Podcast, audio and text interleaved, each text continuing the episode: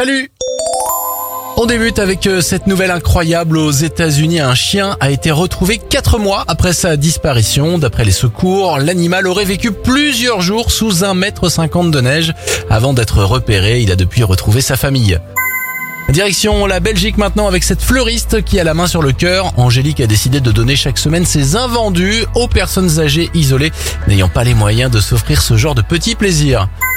Enfin, bravo à Adam. Au Canada, ce jeune homme est un véritable héros âgé de 18 ans. Il a décidé de sauter de toit en toit sur un immeuble en feu pour sauver 5 enfants prisonniers des flammes. Grâce à son courage, il n'y a eu aucun blessé.